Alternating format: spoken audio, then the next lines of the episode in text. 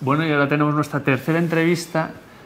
Estábamos hablando del mercado laboral español, estábamos hablando, y, yo quería entender cómo, cómo trabajar, eh, cómo se puede trabajar. Traemos a Virginia Vélez, que es una experta.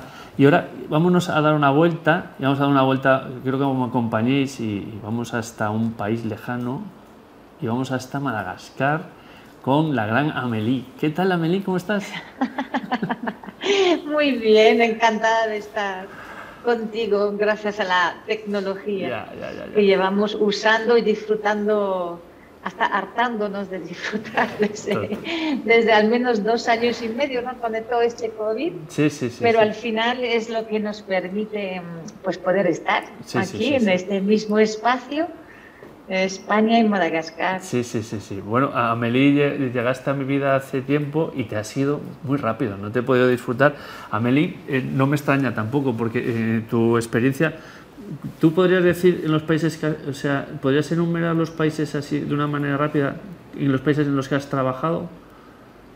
¿Podrías más Donde he trabajado va a ser un poco largo, pero donde he vivido y para trabajar, pues sí, empecé en Bosnia-Herzegovina, después me fui a Colombia, a Zimbabue, a Eritrea, a Nicaragua, eh, India, Nepal, Sri Lanka, Tailandia, Em, Madagascar, se me olvida uno, pero bueno, y entre tanto regresé a España y después de trabajar, de ir a misiones cortas y tal, pues muchísimos países en América Latina, Caribe, Asia, Pacífico, África, Europa. Mm. Es impresionante, eh, la verdad. Y son países que, la verdad, eh, en todos con un denominador común. ¿no? Tú eras experta en eh, activista en reducción de riesgos y de, desastres. ¿no? Ibas por allí a, a, intentar ayudar, ¿no? a curar heridas, más o menos. ¿no? Sí, la, mm, lo que el denominador común es la crisis. ¿no? Son países en crisis que sean crisis provocadas por desastres em, de origen, em, bueno, de eventos naturales. Em, son países que sufren crisis sociopolíticas. recientemente, bueno, estaba en España cuando, cuando el COVID, el confinamiento eh, y todo esto, y, cuando era una crisis que no sabíamos manejar, pues epidemias o todo este tipo de conflictos armados también, entonces, en toda una parte de mi vida eh, trabajé mucho en lo que es la mm, respuesta a la crisis humanitaria. Eh, después empecé a trabajar cuando también en el mundo humanitario se empezó a mirar cómo podemos em, preparar las comunidades, los países, las instituciones y nosotros los que respondemos a las emergencias de una forma que mm, el evento tenga menos impacto eh, devastador en nuestras vidas, en nuestros medios de vida y en nuestros países. Y ahora estoy en lo que se llama reducción de riesgos, que es, digamos, es un nivel más de, mm, de la preparación, donde es verdaderamente diciendo, sobre todo hoy con el cambio climático, ¿no? donde mm, Sequías vamos a tener más, inundaciones vamos a tener más y ya no sabemos cuándo y cómo y a qué se van a aparecer. Entonces, en, este mundo de tanta incertidumbre, ¿cómo podemos reducir el riesgo de, que este evento se convierta en, un desastre em, para nuestras vidas? Porque em, una sequía, la sequía siempre ha habido, Sí, ahora es más fuerte, es más dura, es más eh, imprevisible, pero ¿por qué es, más un, es un desastre en algunos países y no lo es tanto en otros? Entonces, es todo lo que estamos viendo, todo el rol del ser humano en construir resiliencia, ¿no? que es una palabra que se ha vuelto muy de moda, muy escuchada en estos últimos años, pero que es la capacidad de surfear las crisis, ¿no? Eh, eh, la palabra iba a salir obligatoriamente. hablando contigo, tenía aquí preparado. La segunda pregunta era: ¿qué es la resiliencia para ti? ¿Qué has aprendido, qué has aprendido tú eh, con tu experiencia extraordinaria. ¿Qué has aprendido tú? ¿Qué es la resiliencia? Y luego la siguiente pregunta que te voy a hacer es cómo la podemos trabajar aquí en España, que, que nosotros para ti, nuestras quejas, las mirarás con otras ópticas, ¿no? Con otra óptica, ¿no? ¿Qué es para ti la resiliencia? Pues, eh, pues eh, te, importa, Benito, que empiece por la segunda parte, tu segunda pregunta? Porque me gusta mucho lo que me preguntas, ¿no? Cuando llegas a España y, yo regresé a España, bueno, a Europa y, España, 25 em, años eh, después, de, después de 25 años de vivir en, países en, crisis. Entonces, em, cuando llega, llego a España, pues em, nos llega el COVID y entonces me empiezan, eh, también habían publicado el año anterior mi primer libro, eh, Speak and Live Your Legacy, bueno, de hecho ha salido en español también, Expresa y vive tu huella. Y, entonces la, la, gente me, llama en, conferencias o en podcasts así, o, me preguntan, me dice, pero en todos estos países, Amelie, ¿cómo hacen? ¿No? ¿Cómo, ¿Cómo hacen ellos? ¿Qué, qué, qué, cuál es la diferencia entre nosotros ahora con la crisis del COVID y ellos cuando están con sus crisis?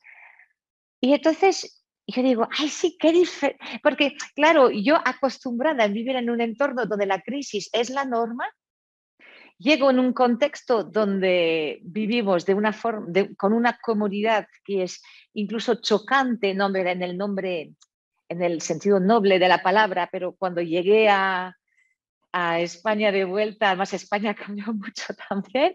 Y, entonces esto de, he sido un país donde todo va bien y como dices, nos pasamos la vida quejándonos, ¿no? Entonces dices, pero ¿qué pasa? Entonces cuando la gente me dice como, ¿qué es diferente entre nosotros y ellos? Yo empiezo a pensar, y la primera entonces yo te hablo, ya estamos en primer confinamiento, ¿no? Y, la primera imagen que me viene es cuando el primer confinamiento había este GIF que circulaba en el Twitter que era de un como un héroe americano, un soldado americano, como en la guerra en Irak, ¿no? Con bombardeos en un desierto, que está corriendo, evitando las bombas, y en sus brazos tiene un paquete de 20 rollos de papel higiénico. No, que te acuerdas que había sido la, cosa, la cosa del papel higiénico. Y entonces, eh, esto es la primera imagen que me viene. Digo, esto es la diferencia. Pero entonces yo quise explorar esta diferencia porque no nos podemos parar. Yo, yo me preguntaba, ¿cómo gente con recursos, digo, intelectuales, con todos los recursos a disposición, eh, con eh, educación, con eh, creatividad, con un montón de cosas. Gente que si cinco meses antes del COVID les habíamos hecho un team building y habríamos dicho, imagínense, están sin papel higiénico, encuentren al menos 10 formas de mantener la higiene que necesitan, nos habrían encontrado 100 cientos de formas de, de, mantener higiene cuando no tienes papel higiénico. ¿no? ¿Y qué pasa? Que cuando llega la crisis, en un país donde están todos los recursos, en casas donde tienen todos los recursos, ¿qué pasa? Que se les vaya así la, inteligencia en tal. Entonces me di cuenta em, y de hecho, tengo un artículo en español que, que, podré mandar el, enlace para, los que nos escuchan, sobre, pues sobre todo resiliencia y papel higiénico.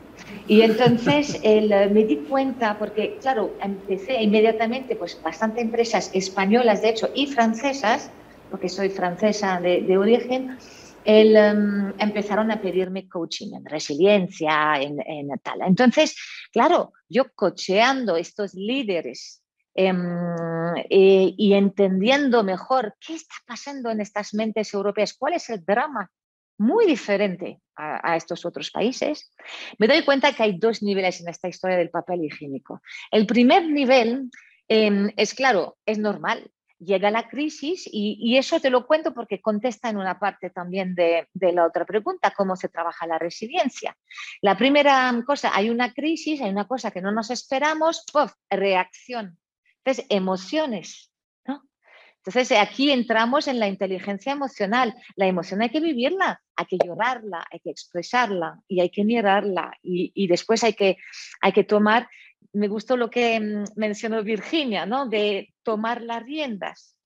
Y decía que muchas veces hoy en día la gente, los empleados, dejan que la empresa tome las riendas. Eso es lo que hace satisfecho y eso es lo que te em, eh, mata la resiliencia.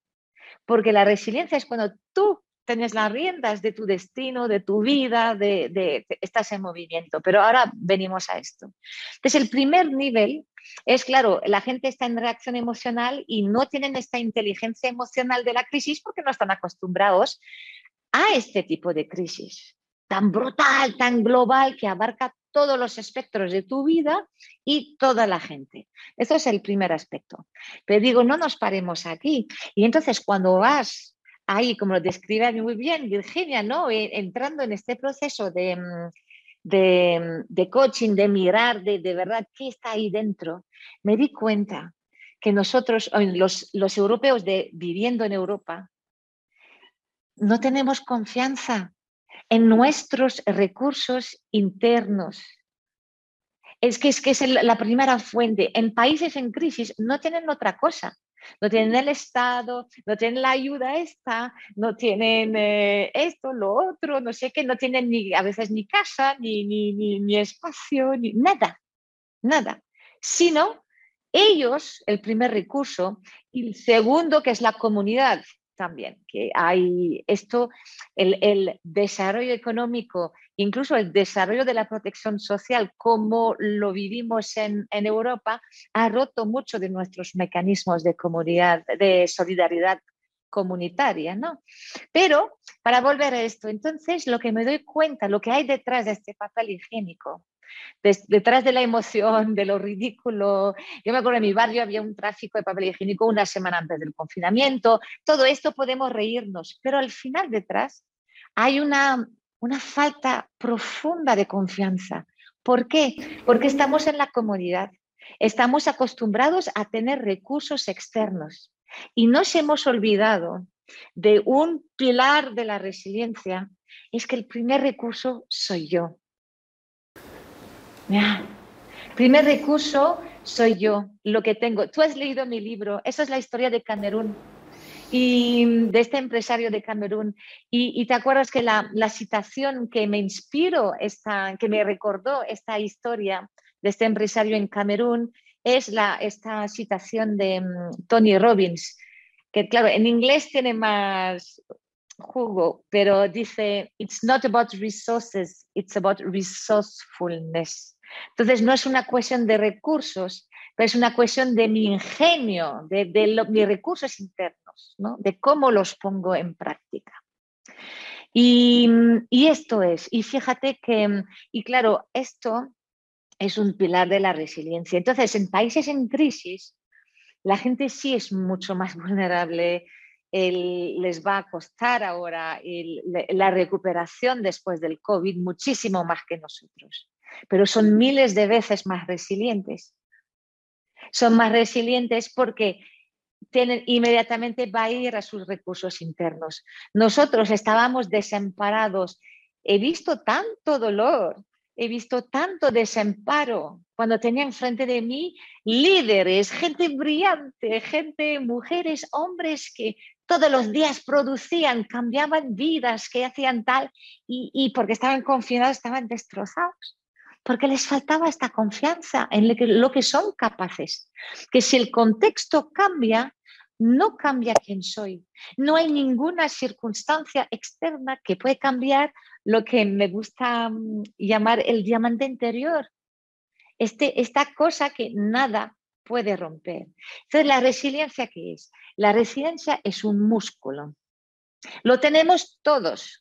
Y de hecho, aquí, pues entre tú y yo, según lo que hemos vivido en nuestras vidas personales, tenemos y en nuestras vidas profesionales tenemos pues un nivel de resiliencia diferente, pero lo podemos activar. O sea, es exactamente como un músculo. Es como vas al gimnasio después de dos, tres años sin haberte movido de detrás de la computadora y, y, entonces vas a la clase de fitness y dices, Dios mío, yo no sabía que había músculo en esta parte del cuerpo.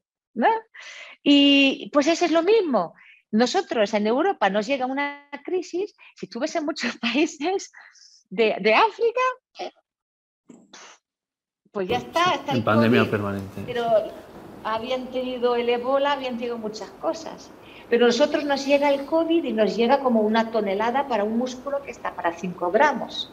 Entonces, mira cómo ahora somos más resilientes, cómo manejamos mejor la incertidumbre, ¿sabes? Porque hemos crecido nuestro músculo. Sí, sí.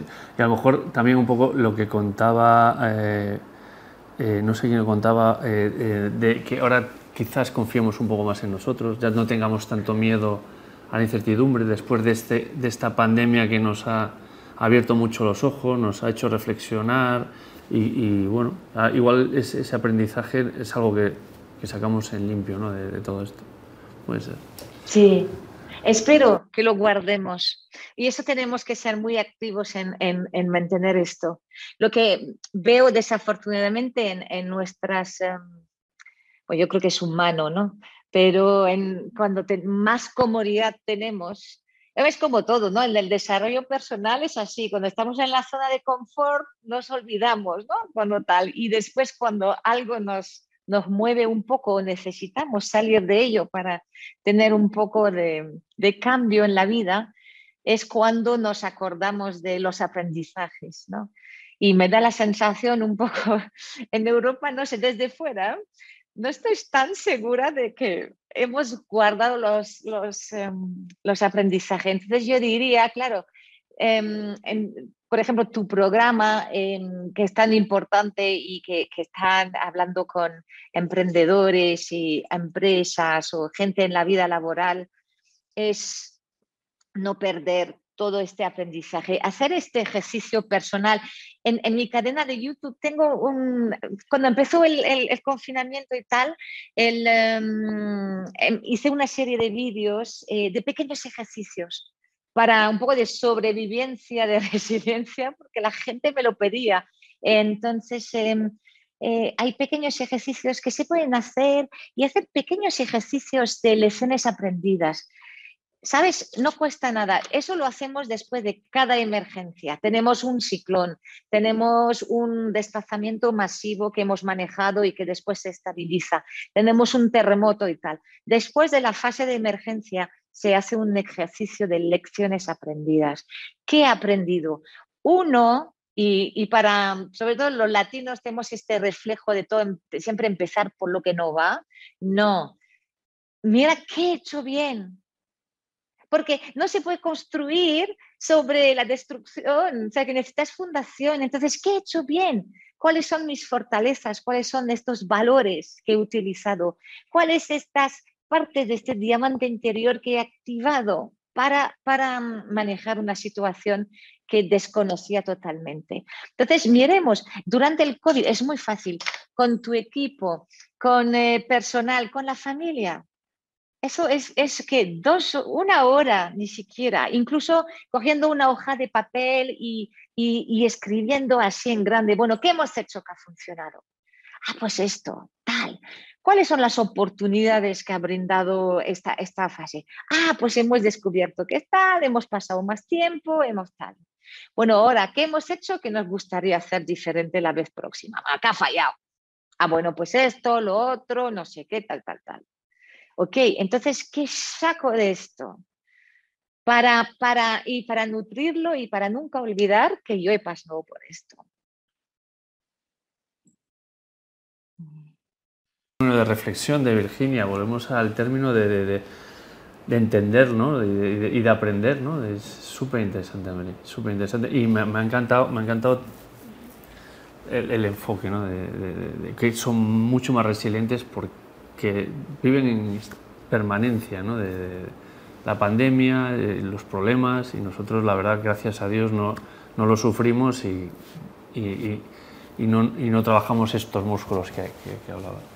Pues Amelie, eh, ya me están llamando la atención por el tiempo y es una pena porque yo te vuelvo a invitar y, te, vuelvo, te vuelvo a invitar y, volveremos a hablar y, sobre todo cuando vengas aquí a Madrid llámame y, seguiremos charlando Amelie que es un placer. Claro. Claro, muchas gracias. Gracias a ti, Amelie. Un placer charlar contigo siempre. Vale. Ok. Bueno, hasta luego, Amelie. Chao. Chao.